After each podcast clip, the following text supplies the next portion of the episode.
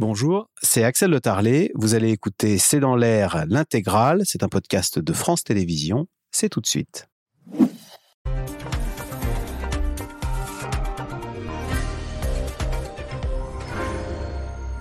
Bonsoir à toutes et à tous. 44 degrés demain à Athènes où les touristes s'évanouissent par dizaines en faisant la queue pour visiter l'acropole. L'Europe du Sud connaît une fois de plus un été caniculaire. Conséquence, les plages du nord de la France ou de Bretagne ont de plus en plus la côte, des régions qui toutefois n'étaient pas forcément préparées à absorber autant de touristes, ce qui génère des tensions.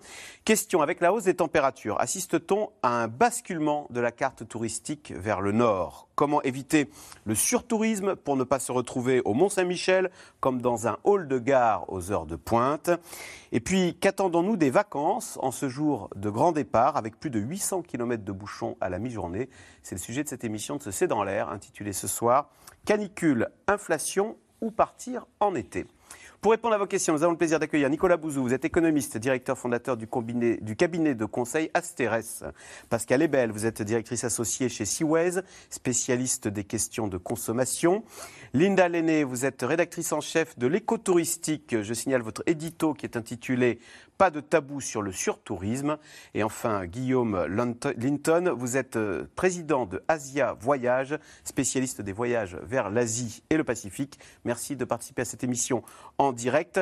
Euh, Linda Lenné, je commence avec vous, avec euh, un article du Monde, évidemment, la, canicule en Grèce notamment fait la une de tous les journaux. Il y a cet Athénien qui dit, tout simplement, l'été devient invivable à Athènes.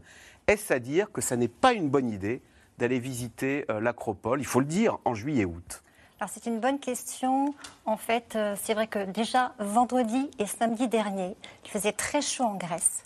Et donc les sites archéologiques ont dû fermer aux heures les plus chaudes. Cette semaine, rebelote, entre jeudi et dimanche, euh, le thermomètre atteint 40-44 degrés. Et donc là aussi, les autorités, le ministère de la Culture a décidé de fermer les sites archéologiques entre midi et 17h30. Ça veut dire qu'on visite plutôt le matin et plutôt en fin de journée. Donc c'est la réponse de la destination par rapport effectivement au réchauffement climatique.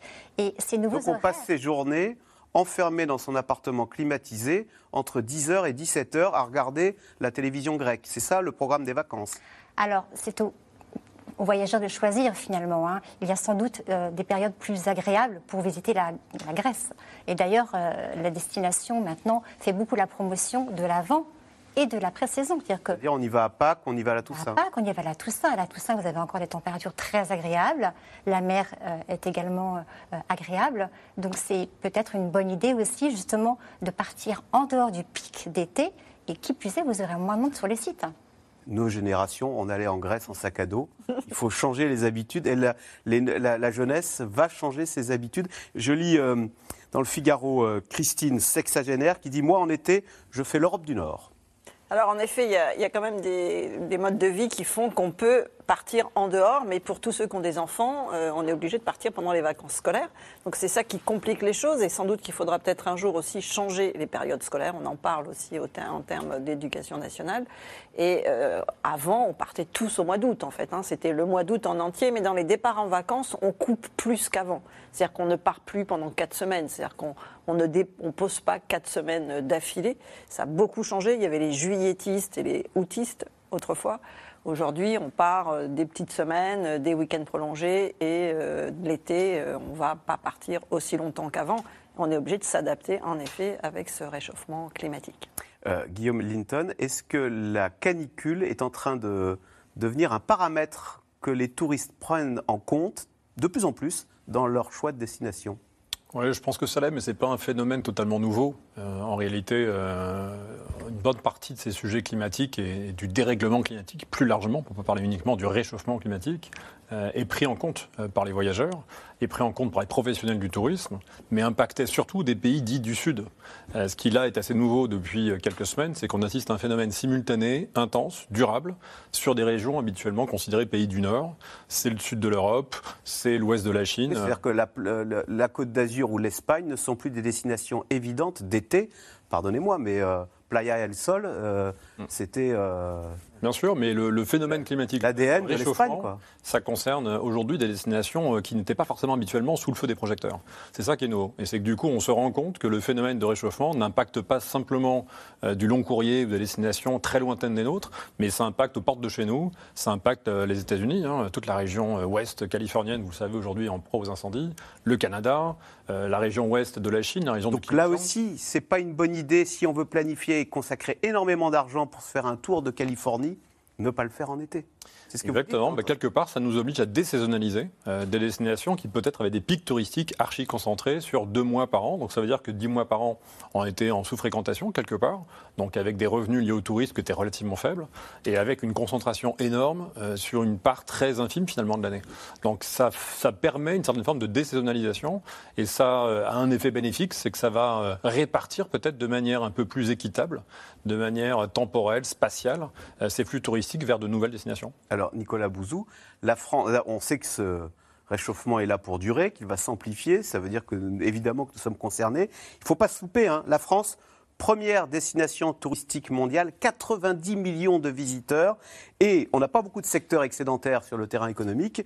Euh, ces chiffres que viennent de publier. euh, euh, les, les- les douanes, Bercy, euh, le secteur du tourisme a généré l'an dernier 17,4 milliards d'excédents. Ce sont donc tous ces touristes étrangers qui viennent dépenser euh, cet argent en France. 17 milliards, c'est presque autant que l'aéronautique. hein. Ouais, même si le, tourisme en France, quand on regarde la taille du secteur, hein, c'est quand même euh, essentiellement lié au tourisme euh, français en France. Mais si vous regardez les chiffres, l'INSEE fait une étude hein, qui nous donne très exactement ce que représente le secteur du, tourisme en, France. Donc si vous comparez à l'ensemble de l'économie, à l'ensemble de ce qu'on produit, c'est selon les années entre... euh, 3,5% et 5% on va dire, de, de l'économie euh, nationale. Donc c'est beaucoup. Alors il y a quand même des pays où c'est beaucoup plus. hein. Euh, Les pays d'Europe du Sud, euh, prenez l'Italie, l'Espagne, le Portugal, c'est 6, 7, 8 Et si vous prenez la Croatie, euh, c'est plus de 10 D'ailleurs, si vous allez dans le Maghreb, alors là, vous pouvez aller au Maroc euh, de mémoire, on doit être à 15% quelque chose comme ça. Donc vous voyez que là, je ne dis pas ça pour nuancer votre, euh, ce, que vous dites, hein, mais la France est un pays touristique, c'est clair, mais d'autres pays euh, le sont, euh, le sont encore plus. Si on regarde l'emploi, pour le coup, là aussi je vous donne les chiffres, hein, parce que j'ai l'étude de, de, de l'INSEE en tête, ça représente à peu près 1,3 million de personnes. Donc ça c'est beaucoup, hein. Euh, c'est-à-dire euh, ça doit faire 5% à peu près euh, de l'emploi en France et 7% de, de l'emploi privé.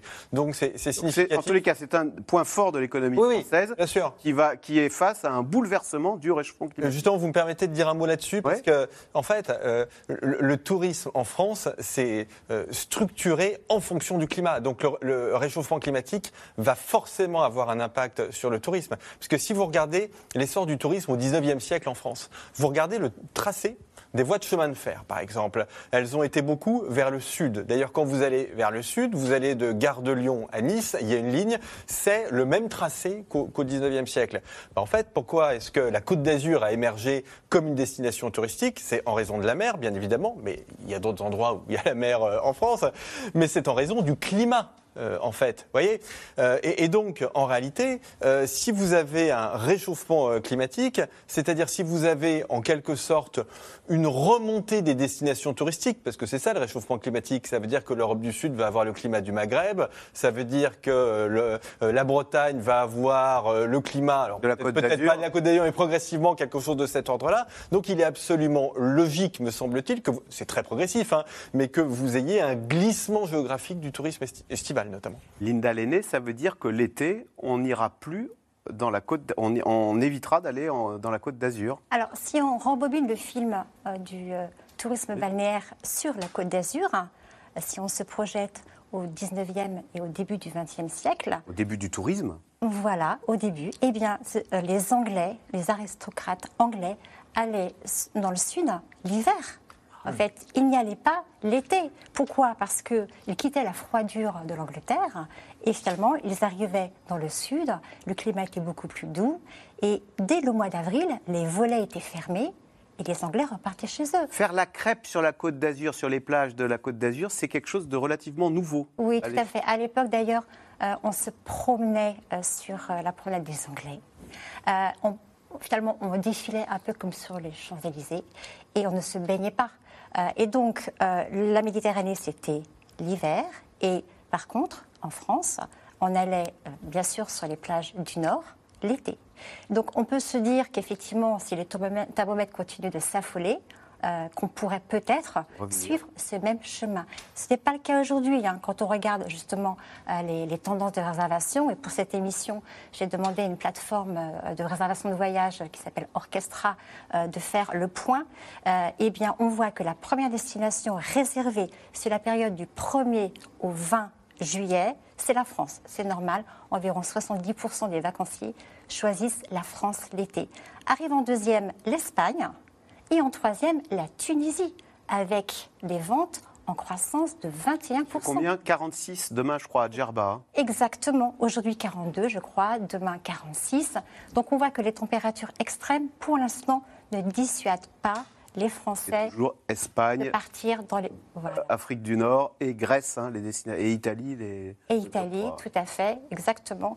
Euh, et un sondage d'ailleurs euh, très récent euh, d'un groupe d'agents de voyage qui s'appelle le Helpdesk hein, confirme qu'effectivement, pour l'instant, il n'y a pas de glissement euh, vraiment probant vers les destinations du Nord. Par contre, les professionnels ont de plus en plus de questions par rapport aux conséquences du réchauffement climatique, parce qu'il y a des canicules, parce qu'il y a des incendies, parce Ça, on va en parler, les hein. sont fermés. Pascal est belle, néanmoins, est-ce que, forte de ces images euh, qu'on vient de voir à l'Acropole, est-ce qu'on peut penser quand même que l'année prochaine, il y aura un mouvement correctif? Est-ce que du coup, euh, la Grèce, euh, en 2024, fera fuir euh, les touristes Enfin, je veux dire, ce ne sera pas une destination à la mode parce qu'on aura eu le souvenir de l'année 2000. Oui, oui, tout à fait. On sait très bien que c'est ce qui se passait, mais alors dans un autre sens, c'est quand il- c'était pluvieux une année en Bretagne, l'année d'après, il y avait beaucoup moins de monde. Ah ouais. Donc on imagine que ça va être la même chose l'année prochaine, c'est-à-dire que tous ceux qui sont partis en Italie, en Espagne, en Grèce, bah, ils auront petit à petit pré- prévenu tous ceux qui sont autour d'eux et on ira moins dans ces destinations l'année prochaine. Et par contre, on ira euh, sans doute, euh, d'ailleurs en Bretagne, il y a des flux plus importants parce que ça fait plusieurs années euh, qu'il pleut plus du tout en raison de ce réchauffement climatique. Donc il y a des déplacements qui sont peut-être pas très forts dans vos statistiques, mais euh, on va s'adapter et, En N plus 1, peut y avoir une en réaction. N plus un, il peut y avoir une réaction. Et, et puis, c'est vrai que le choix de la Tunisie, euh, c'est vraiment des, des questions de, de prix, en fait. Pourquoi est-ce qu'on va en Espagne? Parce que c'est beaucoup moins cher que, que la France. hein, et et c'est les hébergements qui sont moins coûteux. Et c'est ça qui, évidemment, va driver euh, notamment ceux qui partent à la dernière minute et qui euh, choisissent, euh, à la dernière minute d'ailleurs, parce qu'il y a des offres qui les emmènent en Grèce ou qui les emmènent à des endroits où, il y a- où c'est pas rempli. On va chercher le soleil et un bon rapport qualité-prix. Oui, tout à fait. Chez les, jeunes, chez les jeunes, en tous les cas, c'est ce qui se passe. L'Europe du Sud donc continue de souffrir euh, de la chaleur extrême. En Espagne ou en Italie, les températures dépassent bien souvent les 40 degrés. La Grèce, elle, on l'a dit, est en urgence absolue face à la canicule. Le pays est aussi en proie à de violents feux de forêt. Sujet de Juliette Vallon avec Benoît Thébault. Certains restaurateurs l'ont bien compris. Pour attirer les vacanciers, mieux vaut investir dans des brumisateurs. Alors que le sud de la France connaît un peu de répit depuis hier, le thermomètre a grimpé très haut en début de semaine, battant parfois des records pour un mois de juillet. 40 degrés enregistrés en Ariège, 40,6 dans les Pyrénées-Orientales. Mais c'est en Corse que les touristes ont sans doute le plus suffoqué. Près de 43 degrés enregistrés dans ce village, ces deux femmes ont dû renoncer à leur randonnée. Sur des étapes qui font 6 à 7 heures, au bout d'un moment, euh, ouais, ça, c'est vraiment chaud. Dans le camping voisin, les clients traquent les emplacements les plus frais. On a décidé de venir le plus près de l'eau possible pour être à l'ombre et garder un petit peu de fraîcheur, parce que dès qu'on avance, qu'on est loin de l'eau, euh, c'est intenable. La canicule, ennemi numéro un des vacanciers français et d'une bonne partie de l'Europe du Sud, qui subit le passage d'un anticyclone africain surnommé Charon, le passeur des enfers dans la mythologie grecque. Comme plus d'une vingtaine de villes en Italie, Rome a été placée en alerte rouge avec 40 degrés atteints mardi, une chaleur quasi tropicale selon ses habitants. La journée, la chaleur, combinée avec l'humidité, c'est vraiment le pire. La nuit, on a du mal à dormir. Avec mon âge, c'est un peu compliqué. Je souffre plus que d'autres de cette situation. Pour certains, les 2500 fontaines de la ville éternelle suffisent à se rafraîchir pour parcourir Rome et se lancer dans la visite du Colisée. Mais pour d'autres touristes, une seule solution, se diriger vers la plage la plus proche. Nous avions vu qu'à la météo, ils annonçaient 43 degrés et qu'au lieu de visiter euh, l'intérieur de Rome, on s'est dit on va venir prendre l'air et, et profiter de la mer. En Espagne, c'est déjà la troisième vague de chaleur de l'été. Jusqu'à 47 degrés dans le sud, proche du record absolu de 47,6 atteint en 2021 en Andalousie. Un réchauffement climatique de plus en plus concret qui pourrait menacer le pays, deuxième destination touristique mondiale. L'année prochaine, on va sûrement modifier notre planning de vacances. On partira plutôt au mois de juin pour qu'il fasse plus frais et qu'on se sente plus à l'aise, car dans notre van, dès que le moteur s'arrête, on n'a plus la climatisation. Une canicule, parfois mortelle. En Grèce, un homme de 46 ans est mort hier d'un arrêt cardiaque qui pourrait être en lien avec la chaleur.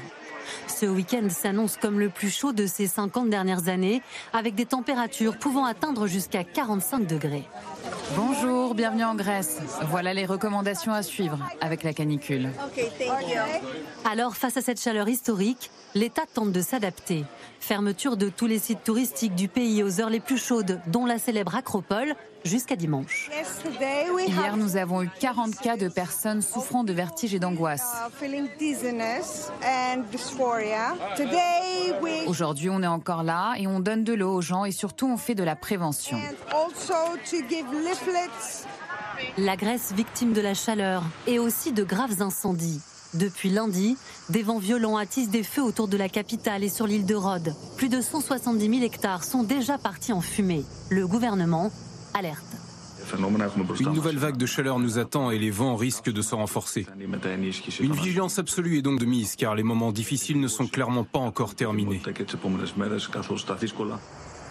À environ 400 km au nord d'Athènes, en Thessalie, valse de Canadair sous une chaleur écrasante. Et pourtant, certains habitants refusent toujours de quitter les lieux. Non, non, je ne pars pas d'ici. Je l'ai dit aux pompiers. Pourquoi je partirai? Je resterai dans ma maison jusqu'à ce qu'elle brûle. Si je vois qu'elle brûle, alors je partirai. Face à la violence de ces feux, des renforts devraient être envoyés de Roumanie, Turquie, Slovaquie et Pologne. Au total, 79 incendies sont en cours dans tout le pays. Alors, question téléspectateur Linda Lenné. Avec euh, le réchauffement climatique, certaines destinations sont-elles à éviter pour passer ses vacances? Euh, L'Acropole, c'est vrai qu'en plus, il n'y a, pas d'ombre, ce sont des grandes dalles. On imagine Pompéi aussi. Euh, ça, il doit faire terriblement chaud aussi à côté de Naples et c'est terriblement désagréable. Alors, bon, ça rejoint ce qu'on a dit un peu plus tôt. en plein été, effectivement, il y a des destinations qui sont compliquées. Hein. Si on visite des sites archéologiques, il y a effectivement peu d'ombre.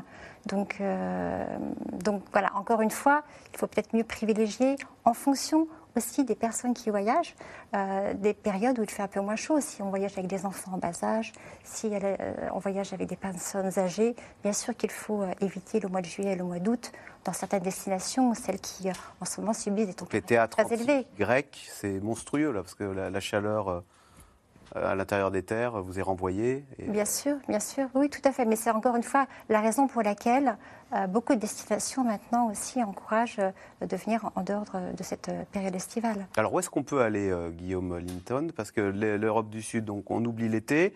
Et, alors vous qui êtes un spécialiste des voyages en Asie, est-ce que pour le coup les destinations lointaines ou l'hémisphère sud, où c'est l'hiver, ne vont pas se heurter aussi à un autre impératif environnemental qui est de moins prendre l'avion?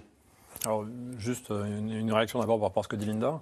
Au-delà d'éviter les destinations impactées aujourd'hui par le changement climatique, je pense qu'il y a surtout une question d'aménager euh, différemment ces vacances à, ces, à destination avec des horaires, comme tu le disais, avec des activités, des expériences sur place qui permettent d'éviter ces horaires de pointe où effectivement le, soleil est au, le soleil est au zénith. Et Donc on va visiter l'acropole le soir oui, tôt le matin, en soirée, euh, on va aller en bord de plage peut-être l'après-midi, on va aller euh, peut-être se faire un musée euh, qui permet là aussi, il y a des musées splendides à Athènes, pareil en Espagne, en Italie. Donc il y, a vraiment une façon de réfléchir à l'organisation de son temps à destination pour ne pas bouder ces destinations, pour ne pas être dans un revirement boomerang qui n'aurait pas d'intérêt et qui serait dramatique pour l'économie de ces pays.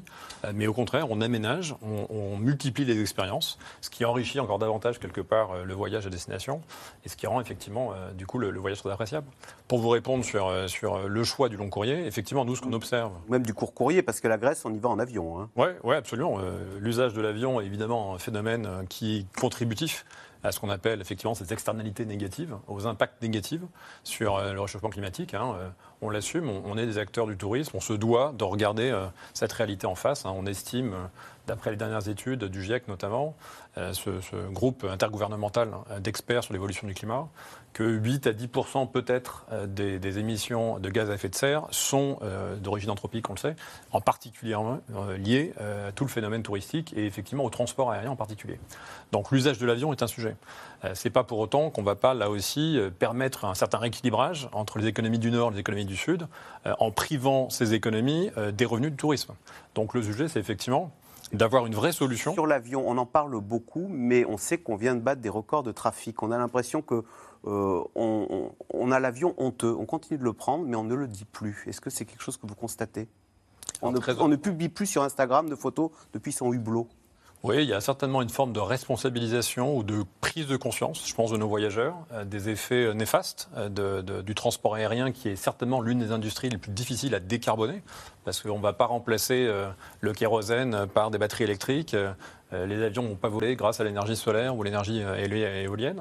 Donc effectivement, c'est une industrie complexe qui va mettre du temps euh, à décarboner. On travaille beaucoup, les, les- les grands industriels de l'aéronautique travaillent euh, très sérieusement sur tout ce qu'on appelle les biocarburants, qui permettront peut-être de trouver des sources d'énergie euh, combustible euh, un peu moins polluantes, qui en tout cas ne feront pas appel à des énergies fossiles. Bien sûr. Mais pour autant, effectivement, c'est un vrai sujet. Mais je vous le dis encore une fois, il y a une, il y a une prise de conscience aussi de l'utilité économique du tourisme. Donc si on devait bannir euh, l'aérien et comme euh, euh, certains peut-être euh, euh, position un peu extrême, considérer qu'il ne faut plus du tout voyager en avion, euh, on plongerait dans la pauvreté, dans la misère, une bonne partie de ces destinations du Sud. N'empêche, euh, Pascal est belle. Est-ce qu'il n'y a pas un problème? À, Djerba- à Barcelone, on sait qu'il n'y a pas assez d'eau pour les touristes. La parlez tout à l'heure de la Tunisie. Euh, les, habitants locaux parfois sont obligés de se priver parce qu'il y a un resort à côté qui est en train de pomper et d'utiliser tous les l'eau euh, des habitants. Oui, tout à fait. hein. C'est ce qui s'est passé l'été dernier. On avait des problèmes d'eau euh, potable, notamment dans des régions françaises. Et donc, les- touristes, on sait que par exemple, les détritus des touristes, c'est la moitié des détritus dans la mer Méditerranée. C'est-à-dire que c'est eux qui causent finalement des, des problèmes environnementaux importants. On sait qu'on en parlera tout à l'heure, le surtourisme, ça détruit euh, la biodiversité, qu'il y a, il y a des, des- des vraies, des vraies questions sur les coraux, etc. Donc c'est un, un vrai sujet. On voit qu'il y a quand même des pays, hein, les Pays-Bas, même en France, euh, quand on regarde, euh, alors peut-être qu'en déclaratif, les gens sous-déclarent l'avion, mais on voit que ça baisse en fait. hein. Il y a quand même, euh, depuis d'ailleurs un petit peu avant le Covid, hein, de 2018-2019, le sujet, il est là. C'est-à-dire que euh, tous ceux qui sont un petit peu en haut de l'échelle et qui veulent finalement faire des efforts, ce sont ceux qui prennent l'avion. hein. Il n'y a que euh, 30%, même 25% de Français qui prennent l'avion chaque année pour des, raisons personnelles. Et donc ce sont ceux-là qui ont envie de changer. Et on voit bien que aujourd'hui, l'avion, ça devient aussi un geste comme, ça- comme l'est, euh, par exemple, de faire la cuisine, euh, comme d'acheter du bio, etc. Donc on sent que ça bouge. Aux Pays-Bas, euh, on a décidé de mettre des taxes dans les aéroports, euh, quatre fois plus euh, à Amsterdam, pour limiter l'avion. Donc c'est vrai que c'est euh, la Suède, dans ces pays-là où on est le plus... Ah, il y a, il y a- c'est pas une conscience équitablement partagée. Il y a des pays qui sont plus. Plus, oui, bien sûr. Les- Les, les- les Néerlandais font partie de ceux qui sont les plus sensibles au changement climatique. hein. Les Français, on est les trois ou quatrièmes derrière les Allemands, mais on fait partie euh, des populations les plus sensibles, au changement climatique. Et donc, c'est dans ces pays-là où on voit qu'il y a des, des- des gestes courageux, où on essaye de, de supprimer, puisqu'on sait que la moitié des touristes hein, euh, qui viennent dans des pays euh, viennent pas en avion. Donc c'est évidemment hein, le poids, euh, 5% du- des, gaz à, effet de serre par le tourisme, c'est à cause de l'avion. Alors, Nicolas Bouzou, on peut plus aller loin parce qu'il faut prendre l'avion, on peut plus aller en Europe du Sud parce que c'est la canicule. Résultat, on va sur les plages de Normandie, en Bretagne, euh, dans le Nord, on va voir tout à l'heure un reportage sur la plage de, de Berck. Euh, la question est, est-ce que ces régions, est-ce que du jour au lendemain, elles doivent, euh, se, préparer à accueillir des hordes de touristes? Ben, il faut qu'elle le souhaite, en fait. En fait, je trouve, je trouve que c'est là aujourd'hui qu'est le débat. Prenons l'exemple de la Bretagne, par exemple. On peut imaginer, enfin moi je fais partie de ceux, je vous le disais tout à l'heure, qui pensent que le changement climatique va avoir un impact sur le tourisme, et donc vous allez avoir une demande accrue pour une région typiquement comme la Bretagne, où au fond, quand on voit la canicule, on se dit que c'est très agréable sans doute d'aller euh, en Bretagne euh, en ce moment. Carnac Mais- va être le nouveau Saint-Tropez. c'est pas sûr du tout, pour une raison simple, c'est qu'il faut que les habitants de Carnac le souhaitent. L'exemple de la Bretagne est intéressant parce que en Bretagne, il y a finalement assez peu d'infrastructures touristiques aujourd'hui. Le parc hôtelier n'est pas énormément développé, même les restaurants, la densité de restaurants, rien à voir avec ce qu'on a dans le domaine de la Côte d'Azur. Mais d'une certaine façon, c'est voulu, c'est-à-dire qu'il y a une espèce de consensus en Bretagne pour considérer qu'il faut protéger, mais ça date pas d'aujourd'hui, hein, mais qu'il il faut protéger la Bretagne contre euh, ce qui pourrait être un risque de surtourisme. Vous avez exactement le même phénomène en Corse. Typiquement. Et d'ailleurs, il faut bien euh, l'admettre euh, avec de vrais résultats, puisque la Corse est restée euh, incroyablement sauvage et un endroit absolument magnifique. Mais c'est lié à une stratégie aussi qui a voulu restreindre d'une certaine façon le tourisme, en tout cas le, tourisme de masse. Donc la question qui se pose à une région comme la Bretagne, c'est un vrai choix, hein, c'est est-ce que finalement, on saisit cette opportunité économique et donc on développe nos infrastructures touristiques, ou est-ce que on se dit bah, au fond, on a une région qui aujourd'hui est assez prospère. Euh, on a des secteurs qui fonctionnent bien, l'agroalimentaire, il y a de l'industrie euh, en Bretagne. Bah, finalement, on va plutôt euh, en rester là. Voilà, Et ça, vous avez l'air de louer le, développe, le, le non-développement, je dire, pas. façon corse, en disant restons sauvages, parce qu'au fond, euh, cette authenticité, euh, c'est peut-être l'avenir du tourisme plutôt que ces euh, resorts euh, type qu'on a fait en Espagne. Bah, il me semble que vous répondez un peu à la question. C'est-à-dire qu'aujourd'hui, très honnêtement, moi je suis très pro-croissance, etc. hein, donc c'est pas le débat. Mais si je compare la Corse à la Costa Brava, bah, je trouve que la Corse c'est mieux, si vous voulez. Donc en tout cas, je, je trouve légitime que les Bretons, pour reprendre cet exemple, se posent, euh, se posent cette question. Mais attendez, juste un- en- Ouais. en 20 secondes, je pense aussi, mais peut-être qu'on en reparlera dans l'émission, que de toute façon, le tourisme est en train de changer. C'est-à-dire que le tourisme de masse, euh, il y a quand même des questions qui se posent, même du point de vue des consommateurs. Le tourisme reste quelque chose de très important, de massif au niveau mondial et aussi au niveau français, d'ailleurs, en, dé- en dépit des, des difficultés économiques. Mais il y a, il y a des tourismes, si vous voulez, au, au pluriel. C'est-à-dire qu'il y a un éclatement des aspirations. voyez Et au fond, l'idée selon laquelle, qui était l'idée des années 70 et des années 80, selon laquelle, au fond, tout le monde voulait aller un peu au même endroit, ben, c'est pas ce qu'on voit aujourd'hui. Il y a une quête d'authenticité dans les voyages, euh, Guillaume euh, Linton, qui se niche par exemple jusque, euh, je sais pas, dans le repas ou... Oui, parce que ça, ça revient sur ce qu'on disait tout à l'heure. Je crois que la logique n'est pas de se dire qu'il va y avoir des effets de bascule. Euh, J'y crois pas du tout. C'est pas ce qu'on observe, c'est pas ce qu'on voit. Il n'y a pas d'effet de bascule massif euh, sur des temps aussi courts. Par contre, effectivement, il y a vraiment une notion de mieux voyager, avec cette dimension immersive certainement, cette volonté de rencontrer véritablement les populations d'accueil, d'aller à la découverte de leurs traditions, de leur patrimoine naturel, culturel. Euh, et il y a une recherche de sens, une recherche d'authenticité, euh, une recherche de vérité, et qui peut se réussir justement au travers de voyages peut-être plus longs.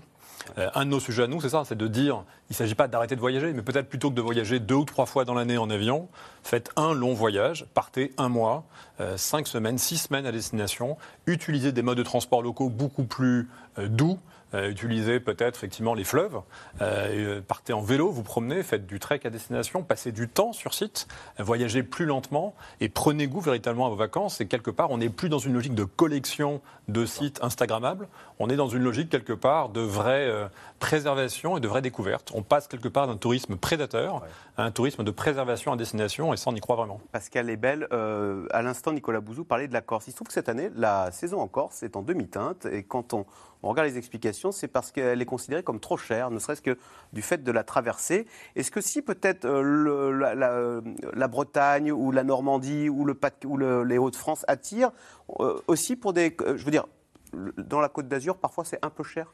Oui, aussi, mais c'est vrai qu'il y a d'autres formes, en effet, de logements qui sont développées. Et notamment, on a transformé l'hôtellerie classique et on va vers du camping, en fait. hein, c'est de l'hôtellerie euh, en plein air. Donc en Bretagne, il y a quand même un petit peu de, camping. Donc c'est vrai que euh, ces choix des régions euh, de bloquer le tourisme jouent à plein. Mais on voit bien quand même que la Corse fait partie des zones où, sur le GR20, par exemple, c'est cité comme exemple où il y a trop de monde. Et ils sont trop détruits parce que tout le monde se met à faire de la randonnée. Et donc il y a quand même des dégâts un petit peu partout. hein. Euh, La randonnée s'est beaucoup développée post-Covid. Et finalement, ça, ça fait des dégâts à Belle-Île, enfin sur tous les lieux qui sont, euh, par exemple, cités comme euh, la, la plus belle randonnée l'année dernière, c'était Belle-Île. Tout le monde va à Belle-Île. Donc il y a, il y a aussi tout, tout, tout ces, tout- toute cette façon de noter les plus beaux villages de France. De... On va revenir. On a un sujet sur le surtourisme au Mont-Saint-Michel. Vous allez voir, les images sont gratinées. Euh, Linda Lenné, un mot. Euh, Pascal Ebel parlait à l'instant euh, de, cette- de cet attrait pour le camping. On a l'impression d'être. Comment ça s'explique le succès du, du camping? Le camping, en fait, c'est le premier mode d'hébergement euh, en France. Donc, euh, c'est euh, dans, les racines même du secteur euh, du tourisme. Euh, c'est vrai qu'on a un très beau parc et en plus, euh, il a énormément évolué ces dernières années. Euh, donc, il est monté en gamme. Et parfois, effectivement, il est en compétition, entre guillemets, avec euh, des hébergements type euh, club de vacances, puisqu'il y a, euh, il y a euh, un parc aquatique, il y a beaucoup d'aménagements sportifs. euh, euh, donc Et on, préfère ça à l'appartement, à la cage à lapin, type années 70 Alors, il n'y a pas que des cages à lapins. Non, mais je parlais autrefois dans les immeubles, je ne veux pas dire la grande motte, mais euh, avant Oui. c'était un peu ça, le- les, les vacances. Maintenant, c'est plus la, le, le, le mobilhome euh, dans un camping. Alors effectivement, le camping est monté en gamme. Il reste quand même beaucoup moins d'hébergements nus euh, comme c'était euh, à l'origine de l'hôtel de plein air. Donc les prix aussi, hein, du coup, s'en ressentent. hein. C'est-à-dire que c'est devenu un, mode d'hébergement qui n'est pas forcément très bon marché, sauf si on prend des alternatives euh, comme un, un camping plutôt euh, simple, parce qu'il y a des gens qui préfèrent être dans la sobriété hein, pendant les vacances d'été. Euh, et donc on veut juste avoir un, un hébergement nature, au bord d'un lac, loin des plages. Sans clim? Éventuellement sans clim, pourquoi Ah, pas? pourquoi? Parce qu'il y a la clim. Alors, en fait, vous savez que même en Corse maintenant, dans certains campings, euh, les, les mobilhomes ont, ont la clim. Mais vous avez toute une gamme d'hébergements. Vous pouvez très bien choisir un hébergement où vous avez euh, finalement un mobilhome qui va avoir euh, une construction euh, euh, très, très bas carbone, donc euh, avec donc une- un label euh, donc basse consommation. Vous avez vraiment un- un- un très grand choix. Alors, avec ces chaleurs écrasantes dans le sud de la France, certaines stations balnéaires euh, dans le nord tirent leur épingle du jeu. C'est le cas de Berck, qui est situé dans le Pas-de-Calais, où les professionnels du tourisme sont ravis de voir arriver de nouveaux clients à la recherche de vacances moins chaudes, mais aussi moins chères. Reportage de Nicolas Bidard avec Massime Logier et Benoît Thébault. Et si le Pas-de-Calais était en train de prendre sa revanche? Avec ses grandes étendues de plage, son littoral sauvage, ses phoques et sa météo plutôt clémente, le département connaît la plus forte hausse de recherche de location pour cet été. Ce matin-là, à Berck-sur-Mer, un temps venteux, idéal pour une séance d'initiation au cerf-volant. On va mettre un coup sec vers le bas avec les manettes et le cerf-volant il va décoller tout seul. Donc je vous montre, vous me regardez. Hop, et là le cerf-volant il s'envole. Sur la bande de sable fin de 12 km de long, des vacanciers attirés par un climat plus doux que dans d'autres régions. Ouais, très bien. Très bien, plus. Il fait assez frais. C'est ce qu'on refaire. Quand on voit qu'on part, il fait 35 ou 38 à- sur la région parisienne, on arrive ici, il fait 25. Automatiquement, ça fait du mieux, on respire. quoi. Aujourd'hui, euh, avec le réchauffement climatique, je pense que voilà, ça peut être une destination privilégiée parce qu'on on entend parler de la canicule tout le temps et aujourd'hui, je pense pas que c'est le cas ici. Et puis l'autre partie, euh, aujourd'hui, euh, vous avez la possibilité de démarrer euh, des promenades, des randos. la nature est quand même très présente. Vous avez la baie d'Oti qui est pas très loin. donc en clair, il y a beaucoup de choses à faire tout autour. Un engouement constaté dans cet hôtel. C'est ouvert jusque 20h et demain matin sur le même forfait, sans supplément, vous pouvez y accéder. Piscine, sauna, hammam et jacuzzi. dont les 103 chambres sont presque toutes réservées, et ce depuis deux mois. Bon bah il est quand même déjà bien chargé euh, comment en prévision pour le reste du mois de juillet hein, qui s'arrête ici et puis sur les prévisions de août. Donc euh, bon de toute façon ce sera quasiment un 100% de taux d'occupation euh, comment sur tout l'été. C'est la formule après Covid en fait. hein. Maintenant les clients viennent de plus en plus souvent, viennent moins longtemps mais régulièrement. C'est vrai qu'on a en plus un espace bien-être, ce qui fait que ça allonge aussi la saison. Hein, vous pouvez venir en octobre, en novembre, qui ont été des très beaux mois également en 2022. Donc on se dit que de toute façon, on va faire un copier-coller sur 2023, quoi, obligatoirement. Ici, les prix des locations sont en moyenne deux fois moins élevés que dans le Var ou les Alpes-Maritimes par exemple. Un atout parmi d'autres qui séduit cette famille de Seine-et-Marne, revenant ici chaque été depuis 4 ans. Si j'ai le choix entre la Côte d'Azur et, et Berck-sur-Mer, je vais mille fois à Berck-sur-Mer. C'est un peu plus abordable effectivement bah, que les destinations euh, qui sont chargées de touristes dans, le sud. Euh, on voit quand même la différence. Je pense que c'est fait aussi donc pour, pour des gens qui ont peut-être un petit peu moins de moyens. C'est simple, quoi. hein. C'est une station euh, familiale où euh, il n'y a pas tellement de, de- de personnes qui se la pètent et tout ça. Donc euh, ça, ça nous a paru euh, agréable pour ça. Messieurs, dames, tout s'est bien passé? Vous avez bien mangé? Pour assurer le service toute la journée, cette brasserie a même préféré anticiper. Avec l'arrivée de 15 saisonniers pour l'été, contre 10 habituellement. On a effectivement recruté un peu plus de, de saisonniers, donc des contrats de deux mois, juillet-août, parce qu'on s'attendait vraiment à un bel été, la météo est au rendez-vous, l'affluence est plus importante d'année en année, donc on s'est dit, voilà, si on recrute plus de monde, ça nous permet aussi à nous d'avoir un peu plus de temps libre. On sait que la restauration, ça, ça peut être ingrat parfois, donc le fait d'avoir plus de personnel nous permet d'avoir un travail de qualité supérieure. Une région de plus en plus prisée, alors la commune compte bien en profiter, en misant sur des projets immobiliers. Alors ici, vous avez euh, l'un des chantiers euh, importants sur Berck. Vous savez que Berck est en, en plein essor euh, immobilier. Ça fait partie d'un des, des 25 programmes qui sont en cours de réalisation pour euh, 1000 logements environ euh, qui sont créés là dans les mois et les deux ans qui viennent. Les gens viennent pas seulement passer les vacances, mais ils viennent véritablement y vivre une bonne partie de l'année, voire même quelquefois une majeure partie de l'année, jusqu'à devenir une résidence principale. Donc euh, c'est un changement radical. Euh, on n'a plus les résidents et euh, ce qu'on appelait les baigneurs qui venaient euh, le week-end ou qui venaient huit jours, etc. On a aujourd'hui une population beaucoup plus euh, euh, mixte, qui est beaucoup plus euh, euh, demandeuse de ces grands espaces, de qualité de vie. Signe de l'enthousiasme pour la région, le prix du mètre carré à Berck-sur-Mer dépasse les 3500 euros, en hausse de 60% en 5 ans. Parce qu'elle est belle, alors est-ce qu'il faut investir à, à Berck Plus 60% pour l'immobilier en 5 ans. Question téléspectateur, la, la côte d'Opale va-t-elle devenir la nouvelle côte d'Azur? Alors en effet, on voit très bien que toutes les côtes se, se sont euh, petit à petit euh, ont une croissance de leur population avec euh, les retraités qui partent en fait aux endroits qui sont les plus intéressants. Sauf que maintenant, ils vont moins sur la Méditerranée, mais plus sur vont l'Atlantique. voilà, tout à fait. En fait, euh, c'est toutes ces zones-là. Et c'est vrai que le Pas-de-Calais, c'est une bonne nouvelle parce que c'était une région qui économiquement n'allait pas très bien. Mais on peut avoir quand même un effet où sur la côte du Pas-de-Calais, les prix vont beaucoup augmenter. Et on a ce phénomène qu'on appelle la gentrification, c'est-à-dire que les, les gens les plus modestes ne peuvent plus y habiter. Donc c'est un peu ce qui s'est passé à Barcelone. Donc en fait, les, les habitants sont évidemment pas contents parce qu'en effet, ceux qui sont salariés, qui euh, sont dans les restaurants, ils peuvent pas se loger en fait. Euh, ils pourront pas se loger à Berck et donc ils ont des transports euh, beaucoup plus longs et c'est tout, tout ce qui se passe plutôt vers Saint-Jean-de-Luz où on est obligé de mettre des réglementations. Donc il va falloir en effet s'occuper de réglementer, de trouver des solutions pour en effet faire les bons logements. Mais euh, si c'est des logements que pour des résidences secondaires, ce ne sont pas les mêmes que pour euh, loger des habitants à l'année. Et donc souvent, il y a des conflits. On n'en est pas encore là à Berck, mais il y a beaucoup de, zones hein, où euh, les habitants, euh, évidemment, ne, voient pas d'un bon œil l'arrivée de trop de touristes. Ah oui, c'est compliqué de devenir un- une zone touristique. hein. Les locaux peuvent très mal le vivre. Je cite Jean-François Rial. euh, alors, c'est extrême, mais il dit il y a des villes comme Barcelone ou Dubrovnik où les habitants ne supportent plus les touristes. Alors, vous le voyez euh, quand vous allez à Barcelone, puisque vous avez sur les balcons des immeubles, vous avez assez régulièrement touristes dehors, etc. Donc vous sentez quand même une, une certaine euh, hostilité. Mais, euh, Alors pourquoi est-ce que la cohabitation se passe mal euh, Parce que les, les- sur les ressources, en fait. Parce que ce sont des villes qui, en, en réalité, sont relativement euh, petites. Et donc, vous avez une population. Vous n'avez pas que l'activité touristique. hein. À Barcelone, vous avez une activité industrielle, etc. Et donc, vous avez déjà.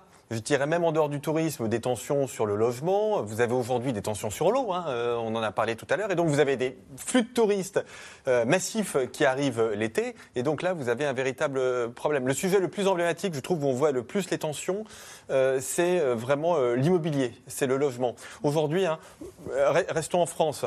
Vous regardez les prix de l'immobilier, où est-ce qu'ils sont très élevés? Dans les métropoles, Paris, Marseille, Toulouse, Bordeaux, Lyon, etc. Et euh, sur, les villes, euh, sur les villes côtières. Voilà. Et pourquoi? Bah, Parce que... euh, à Carnac, on est à plus de 5000 euros du mètre carré. bah, la, demande est, la demande est C'est plus supérieure. cher qu'à Lyon ou à Bordeaux. La, la demande est supérieure à l'offre et ça pose des problèmes très concrets. hein. Dans, dans votre reportage, euh, on a parlé des saisonniers. Les saisonniers, c'est le tourisme, c'est une activité saisonnière. Bon. euh, sur la Côte d'Azur, beaucoup d'hôtels sont fermés l'hiver. hein. donc c'est vraiment une activité saisonnière. Donc vous avez deux sujets avec les, les saisonniers aujourd'hui. Déjà, il faut en trouver parce qu'on a un marché du travail et c'est très bien, mais c'est un peu nouveau pour la France qui est tendu. Donc on a du mal à trouver des gens. Mais en plus, ce que disait Pascal Ebel, il faut les loger, les saisonniers. Et euh, les salaires des saisonniers, c'est pas euh, extraordinaire. Euh, donc on va pas les loger, on va pas leur demander de faire une heure ou une heure et demie de, transport, voyez? Et donc on, a aujourd'hui cette véritable difficulté en matière de, de logement. Euh, Linda Lenné, donc ça, doit se préparer, se penser cette cohabitation entre les touristes et les locaux, d'autant qu'on le voit, il y a une envie de vacances aujourd'hui, je l'ai dit, plus de 880 km de bouchons à la mi-journée. Euh, 58% des Français ont l'intention de partir en vacances cet été, selon un sondage ELAB. On le voit, il y a, même en ces périodes de, forte inflation, il y a un besoin presque de partir en vacances. Donc, ces problèmes qu'on soulève euh, ne vont pas euh, s'apaiser. Bien sûr. Comme disait Nicolas Bouzou, euh, en fait, le tourisme dépend de la volonté finalement des régions de se développer et ça dépend aussi de la population. En fait, ce qui est important, c'est d'impliquer la population, de ne jamais la perdre de vue. C'est une question d'équilibre. Bien sûr que le tourisme crée de l'activité, on le voyait bien dans le reportage, ça fait travailler des locaux, hein, ça fait travailler des restaurants. Donc des Barcelone, c'est le contre-exemple. Quand on a touriste dehors, c'est ce qu'il faut éviter. Quoi. Alors, disons qu'il ne faut pas arriver à ce point de rupture. Euh, il faut justement euh, anticiper. Je, je voyais le maire très enthousiaste et c'est- parfait, il a raison. C'est euh, c'est- une bonne nouvelle que le tourisme euh, soit florissant. Maintenant, euh, il faut arriver à un équilibre entre le logement longue durée et le logement courte durée. Euh, parce que les deux doivent euh, cohabiter Et d'ailleurs, ce n'est pas un hasard si cette semaine, le gouvernement français a pour la première fois présenté un plan pour lutter contre la diminution euh, des logements longue durée, notamment justement en zone touristique. Maintenant, il y a tout un, tout un arsenal qui est prévu de manière à ce qu'il n'y ait pas d'attrition trop forte euh, des logements destinés à la population locale. Euh, et pour éviter que l'immobilier effectivement flambe. Parce que ce qui est triste finalement, c'est quand une ville touristique perd ses habitants, elle perd ses vies de quartier. Euh, Et donc elle perd son âme. Et donc, finalement, Quand les guides vous disent autrefois j'habitais là, bon maintenant c'est un hôtel pour touristes. Voilà, c'est triste. Donc non, il faut arriver effectivement à, à- à un équilibre. Euh, et, et pour ça, il faut aussi beaucoup consulter la population locale de manière à ce qu'il y ait cette acceptabilité sociale d'un développement touristique qui est euh, finalement euh, euh, voulu par tous. Guillaume Linton, dans le reportage, on entendait un touriste dire ah, Moi je préfère mille fois Berck euh, à la Côte d'Azur. Euh, Qu'est-ce qui fait le succès euh, C'est quoi la clé des vacances réussies? Qu'est-ce qui fait qu'on on préfère Berck à la Côte d'Azur? En tous les cas, c'est ce qu'il a dit, le, monsieur. Écoutez, je crois que déjà, il y a- un élément clé, c'est de bien comprendre ce que cherche effectivement le voyageur, ce que cherchent les vacanciers. Et on sous-estime peut-être le rôle des professionnels du tourisme, des professionnels du voyage. Et quand vous dites effectivement qu'est-ce qui fait le succès, c'est quelque part les plus à même d'orienter ces flux et d'essayer d'identifier justement des zones euh, peut-être de moindre fréquentation. À découvrir à découvrir, à redécouvrir. Je pense au tourisme de montagne, par exemple. Euh, rien de mieux euh, sur la période estivale que d'aller plutôt effectivement dans les massifs, euh, dans les Alpes, dans, dans le Jura, Massif central, les Pyrénées, pour pouvoir redécouvrir un tourisme de montagne estival, beaucoup plus agréable, avec des températures bien moins élevées pour le coup, et où on aura un plaisir de découverte tout aussi agréable. Alors évidemment, si l'élément déterminant de vos vacances c'est la plage, et c'est le côté balnéaire, ce ne sera pas la bonne solution. Dans ce cas-là, on s'adressera à des professionnels et on trouvera peut-être des solutions dans l'hiver austral, hein, parce que pour le coup, les températures euh, en Amérique latine, en Indonésie, même en Australie, euh, sur la période de mai à octobre, on est plutôt sur du 20-25 degrés.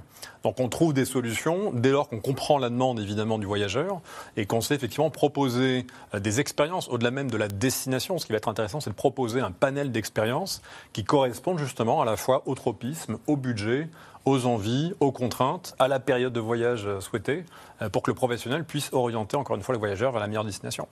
Alors, si certains endroits deviennent à la mode au gré du réchauffement climatique, il y en a d'autres qui ont toujours eu du succès, mais voire un peu trop au goût de certains. Le surtourisme en France fait de plus en plus grincer des dents. Je vous propose ce reportage au Mont-Saint-Michel où le nombre de visiteurs atteint parfois plus de 36 000 personnes par jour. Il faut s'imaginer l'équivalent de la population d'une ville comme Lens, Rouen ou Mâcon à l'intérieur du Mont Saint-Michel en une journée. Reportage sur ce lieu historique de Thibaut Grosse, David Lemarchand et Michel Bouilly. Vu du ciel, c'est un monument millénaire, apaisé et silencieux. Mais au pied du Mont Saint-Michel, il y a le bourdonnement des visiteurs, présents chaque jour par milliers. En ce milieu de semaine, la pression touristique estivale se fait déjà sentir. Un foisonnement qui commence dès l'entrée dans la navette. Mais il en faut plus pour refroidir ce groupe de franciliennes. Bah, Il y a beaucoup de monde, mais on en fait partie, donc c'est difficile de se plaindre, hein, j'ai envie de dire. Après, moi, je viens de la région parisienne, donc les bus serrés, euh, j'ai l'habitude. Mais bon, c'est non, si on pouvait éviter, ça serait mieux. Le Mont Saint-Michel, l'un des monuments les plus fréquentés de l'Hexagone. Près de 3 millions de visiteurs, rien qu'en 2022. Alors certains jours, c'est la saturation. Dernier exemple en date le mois dernier, lors du week-end de l'Ascension. Avec ces images de touristes les uns sur les autres, empêchés de circuler dans les ruelles ou sur les remparts. De quoi déclencher des messages de colère sur les réseaux sociaux. Une heure de queue pour qu'on vienne nous dire que c'est blindé, qu'il y a trop de monde, sauf pour payer le parking. On a fait deux heures de route pour rien. Franchement, dégoûté. Le Mont Saint-Michel, un site surfréquenté, c'est également la vie de Jean-Marc Kobac. Oui, il n'y a jamais personne ici. C'est très agréable euh, quand on y habite, euh, de s'y reposer, de, de prendre le soleil. Ce guide de profession est l'un des 20 habitants que compte encore la commune.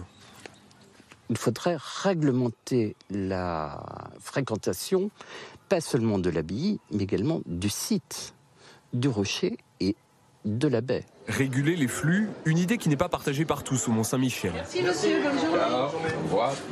Le propriétaire de cette boutique de souvenirs craint qu'une limitation du tourisme ne mette en danger son activité. Nous, on vit avec, euh, grâce au nombre de personnes qu'il y a dans la rue. Voilà. Plus, plus il y a de monde, et plus on travaille. C'est normal. Nous, nous on, a- on- on sait gérer le Mont-Saint-Michel, c'est pas un problème. Puis il y a les gens qui arrivent de derrière, hein, de la baie aussi, il y en arrive de partout. Pourtant, le week-end de l'Ascension, il paraît que c'était quand même. on a eu 36 000 personnes. 36 000 personnes. Ça va Sur la terrasse de l'abbaye, le directeur du site l'assure. Ces pierres en granit sont habituées depuis longtemps aux vagues de visiteurs. Ça a été pendant des siècles le principal lieu de pèlerinage dans l'Occident, euh, devant même Saint-Jacques-de-Compostelle. Donc le Mont-Saint-Michel, il y a toujours du monde. La question aujourd'hui, c'est comment on arrive à mieux faire comprendre que le Mont-Saint-Michel, on peut en profiter en hiver, au printemps, à d'autres moments de l'année, à d'autres moments de la journée. Les autorités veulent quand même réguler les pics de fréquentation.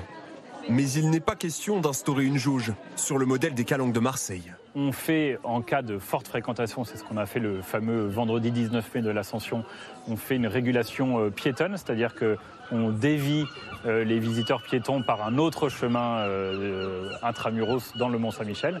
Et puis, nous réfléchissons aussi à augmenter un peu notre arsenal aussi de, de régulation avec une pré-réservation peut-être possible au niveau des parkings dès cet été. Le gouvernement a annoncé réfléchir à des mesures pour lutter contre le surtourisme, alors que le Mont Saint-Michel s'attend à battre un nouveau record de fréquentation cette année. Alors, Guillaume Linton, euh, question téléspectateur. Il y a beaucoup de belles choses à voir en France. Pourquoi les gens vont-ils tous au même endroit? Et quand on dit les gens, c'est le monde entier. Je cite ces chiffres de l'Organisation mondiale du tourisme. 95% des touristes vont sur 5% de la planète. Ouais, J'ai envie de vous dire, parce qu'ils ne sont pas dressés un agent de voyage expert. Ah non, non, ouais, bah d'accord, bon, ouais. Mais pourquoi est-ce qu'on a tous envie d'aller au Mont-Saint-Michel c'est- un point important, c'est effectivement, euh, je pense qu'on est tous focalisés sur des icônes.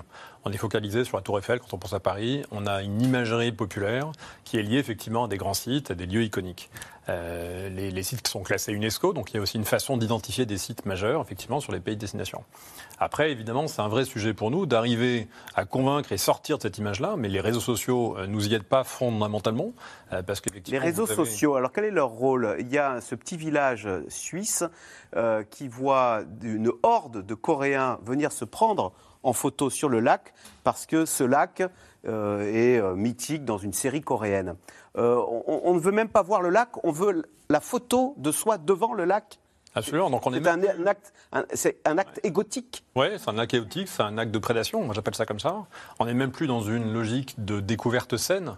Euh, ou de euh, souhait simple de rencontrer encore une fois euh, le local ou de s'intéresser à la gastronomie de la région. On est dans une dimension très consumériste. Donc la logique, évidemment, c'est d'arriver à convaincre cette population-là, et peut-être il y a un vrai travail, et je sais que le, le gouvernement euh, s'y attelle, à essayer de sensibiliser les influenceurs aussi euh, sur le fait qu'à parfois 200 mètres, 1 km, 10 km du lieu iconique, il y a des lieux splendides, euh, très peu visités, très peu fréquentés, qui permettent une expérience bien plus agréable. Euh, Pascal Ebel, Jérôme Fourquet parle de vacances Instagrammables. Il dit le Mont-Saint-Michel, c'est Instagrammable. Euh, un, un Mont d'Auvergne, un peu moins. Oui, tout à fait. Il y en a qui passent des vacances Instagrammables. Oui, alors il y a vraiment ce, ce phénomène qui est que euh, ce qu'on désire, finalement, ça apporte beaucoup plus de plaisir que le fait au moment où on l'a, finalement, ben, on est déçu parce que ça se finit. Et en fait, ce qu'on observe, c'est que c'est pas que Instagram, c'est évidemment les séries. Hein. Avec Rota, c'est ce qui s'est passé. Il y a la série. Je cite le directeur, géné- pardon, je vous Ouais, coupe. ouais. le directeur général d'Airbnb euh, qui dit avec la série Emily in Paris sur Netflix, Ah tout le monde veut visiter Paris. Une série télé Oui, tout à fait. peut faire, enfin Paris quand même, une ville millénaire, c'est une série télé qui la propulse? Oui, on va aller voir euh, le marché qui était euh, dans Emily in Paris, euh, qui, qui est typique et qu'elle va voir, elle. Donc en effet, il y a, il y a vraiment tout ce qui est mis sur les médias qui, qui- qui va faire qu'on a envie de faire, c'est du mimétisme, de faire ce que fait la star. Et donc euh, on va tous au même endroit, comme on s'habille euh, de la même façon euh, que la star. Donc oui, c'est vraiment ce que, ce que crée la consommation et c'est comme ça que ça fonctionne sur les destinations touristiques. Mais n'oublions pas qu'en effet, la Tour Eiffel, avant qu'il y ait Instagram, tout le monde allait voir la Tour Eiffel et, et donc ça a toujours existé. Alors, est-ce qu'il faut encourager, Nicolas Bouzou, ce surtourisme, enfin, ce tourisme au risque de tomber dans le surtourisme? On a eu l'impression jusqu'à présent, on était un petit peu dans la croissance un tout craint. On se souvient de Laurent Fabius qui disait on est à 90 millions de touristes, objectif? 100 millions de touristes. On ne se posait pas la question. Bah, en fait, je pense qu'il faut faire les deux. C'est-à-dire qu'on l'a dit tout à l'heure, le tourisme, c'est quelque chose qui est très important en France, donc il faut être pragmatique, il faut encourager ça. Il n'y a pas de raison que la France soit pas un grand pays euh, touristique. Avec un vrai défi, c'est que les étrangers, notamment, restent un peu plus longtemps en France, parce que les statistiques, et notamment les chiffres auxquels Laurent Fabius, quand il était ministre des Affaires étrangères, puisque maintenant le tourisme euh, est rattaché aux affaires étrangères et, et plus à Bercy. hein. C'est une évolution qui est liée à Laurent, qui avait été une demande de Laurent Fabius d'ailleurs. Mais en fait, ces chiffres sont, euh, il faut les prendre un tout petit peu avec précaution parce que euh, le problème de la France, c'est que beaucoup de gens y passent, mais n'y n'y restent pas nécessairement longtemps. Donc quand vous regardez, donc on dit Paris toujours euh, ville la plus visitée du monde. C'est vrai, mais c'est aussi parce que c'est un lieu de transit qui est important. Si vous regardez la liste des villes où vous avez le plus de visiteurs au monde, vous allez tomber sur euh, des villes euh, turques ou des Émirats que vous connaissez pas bien, mais qui sont des très grands hubs euh, aéroportuaires. hein. donc il faut faire attention à ça. Donc il faut continuer de développer le, le tourisme en France, mais en effet, il faut faire en sorte qu'il soit mieux réparti géographiquement. Et pour ça, la France est le meilleur pays au monde parce que un, un de mes maîtres intellectuels qui s'appelait Fernand Braudel, qui est l'un des plus grands historiens et économistes du XXe siècle, euh, avait écrit un livre majeur qui s'appelait L'identité de la France, qui expliquait que la France était le, le pays, ce qui, ce qui fait la France, l'identité de la France, c'est sa diversité, et en particulier la diversité des paysages. Vous ne pouvez pas dire que la France est le plus beau pays du monde, parce que d'autres pays sont absolument extraordinaires.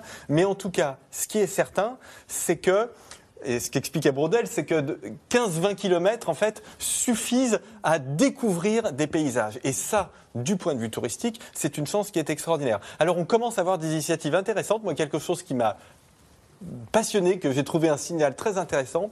Euh, je ne sais pas si on peut citer des marques, mais je, je me permets de le faire quand même. Le guide du routard a sorti en juillet un guide du routard sur la Seine-et-Marne. Voilà. Euh, Il n'y avait jamais eu de guide sur la Seine-et-Marne. Et en fait, j'ai lu euh, ce guide parce que j'habite, comme vous sans doute, en région parisienne. Et donc, euh, et vous découvrez un patrimoine insoupçonné extraordinaire. Enfin, je veux dire, avec un nombre de châteaux complètement incroyable, des villages et pas seulement provinces complètement incroyables, une culture gastronomique euh, d'une diversité euh, absolument extraordinaire. Donc, euh, on a vraiment hein, ce levier en France que d'autres pays n'ont pas. Linda Lenné, c'est vrai que cette expression surtourisme, on- elle, a fait irruption dans le débat national. On a l'impression que s'il est mal maîtrisé, le tourisme va susciter du rejet. Est-ce que c'est l'un des risques d'ailleurs? Alors oui, déjà pour rebondir sur ce que vient de dire Nicolas Bouzou, euh, c'est vrai qu'il y a un sociologue, Jean-Didier Urbain, qui dit que l'avenir du tourisme passe par la dispersion. C'est vrai que c'est un enjeu absolument déterminant. Et en fait, euh, c'est... Pas tous aller au Mont-Saint-Michel, même si on a tous envie d'y aller? Alors, on, on peut bien sûr aller au Mont-Saint-Michel, euh, mais après, il faut aussi faire beaucoup de pas de côté. Déjà pour se laisser surprendre. Là, ce guide, finalement, vous a permis de, de redécouvrir euh, le département et, et- et, euh, justement de, de- de voir peut-être des, des châteaux que vous n'aviez pas soupçonnés à, à- à seulement 100 km. donc il ne faut pas simplement voir des totems. Il faut aussi justement partir un tout petit peu à l'aventure, passer de touristes à voyageurs. Et puis la solution, c'est effectivement aussi une meilleure régulation. Votre reportage le montrait. Bon, voir le Mont-Saint-Michel quand on est euh, comme ça, les uns à côté des des quotas. autres, comme dans le métro. Franchement, c'est pas, mettre pas des quotas. idéal. Alors, mettre des quotas, ça c'est vraiment euh, très. C'est- la solution qui émerge. hein. Alors, c'est une solution qui émerge, mais en fait, chaque territoire, chaque site a ses particularités. Donc, c'est pas facile de déterminer que euh, le quota doit s'appliquer à euh, la plupart des sites touristiques. Bien sûr que au niveau de la calanque de Surgiton, là, qui était abîmée par le piétinement à côté de Marseille, là, effectivement, il fallait veiller à protéger l'environnement. Et ce qui est assez formidable, c'est que ça a été bien accepté par la population, par l'opinion publique, par les, touristes plus eux-mêmes. de 600 personnes par jour. hein. Alors, c'est 600 ou 400 400. 400. 400 par jour. Et en fait, là, ce qui est intéressant aussi, c'est que euh, la destination a utilisé les réseaux sociaux pour faire de la prévention, pour expliquer pourquoi. Pour expliquer que c'était d'abord pour préserver l'environnement, donc acte citoyen, responsabilisation, et puis euh, pour expliquer comment ça allait se passer. Et finalement, au bout du bout, ça veut dire que l'expérience, elle est bonifiée pour le voyageur. Donc tout le monde est gagnant. Voilà. Il y avait tout à l'heure une question téléspectateur qui disait est-ce qu'il faudra s'y prendre un an à l'avance pour réserver, pour aller visiter les châteaux de la Loire voilà. Je réserve, tiens, mon créneau le 26 juin 2025. Bah, c'est un Euh, vrai ce qui nous attend, c'est ce qui nous pend au nez C'est ce qui nous porte, mais c'est une bonne chose, j'ai envie de vous dire. Quelque part, l'anticipation euh, de ces vacances, de ces voyages, va être dans tous les cas un élément clé aussi du point de vue tarifaire et budgétaire. Il faut en avoir conscience. Aujourd'hui, plus vous réservez tôt sur un un vol moyen courrier, sur un vol long courrier, ou même sur euh, des hôtels euh, proches de chez vous, et plus vous avez de chances d'avoir un tarif relativement accessible. Plus vous allez attendre la dernière minute, plus vous allez subir euh, l'effet demande supérieure à l'offre, ou l'effet yield, on appelle ça comme ça aujourd'hui dans, dans l'aérien par exemple, qui fait qu'effectivement les compagnies ont tendance, à très peu de jours des périodes de départ, d'augmenter les tarifs parce que la pression est forte de la part de la demande. Donc l'anticipation est évidemment une solution clé pour avoir accès d'abord à des budgets raisonnables, et puis au-delà de ça, pour avoir accès à du choix, avoir accès à de l'hébergement, et avoir accès justement aux sites euh, que vous souhaitez visiter, parce qu'il y a aussi une pression sur les hôtels. Allez, tout de suite, on revient à vos questions. Merci d'avoir écouté C'est dans l'air. Comme vous le savez, vous pouvez désormais écouter l'intégrale, mais aussi l'invité ou vos questions à nos experts. Tous ces podcasts sont disponibles gratuitement sur toutes les plateformes de streaming audio. Et pour le replay vidéo, c'est sur France.tv, bien évidemment. À bientôt.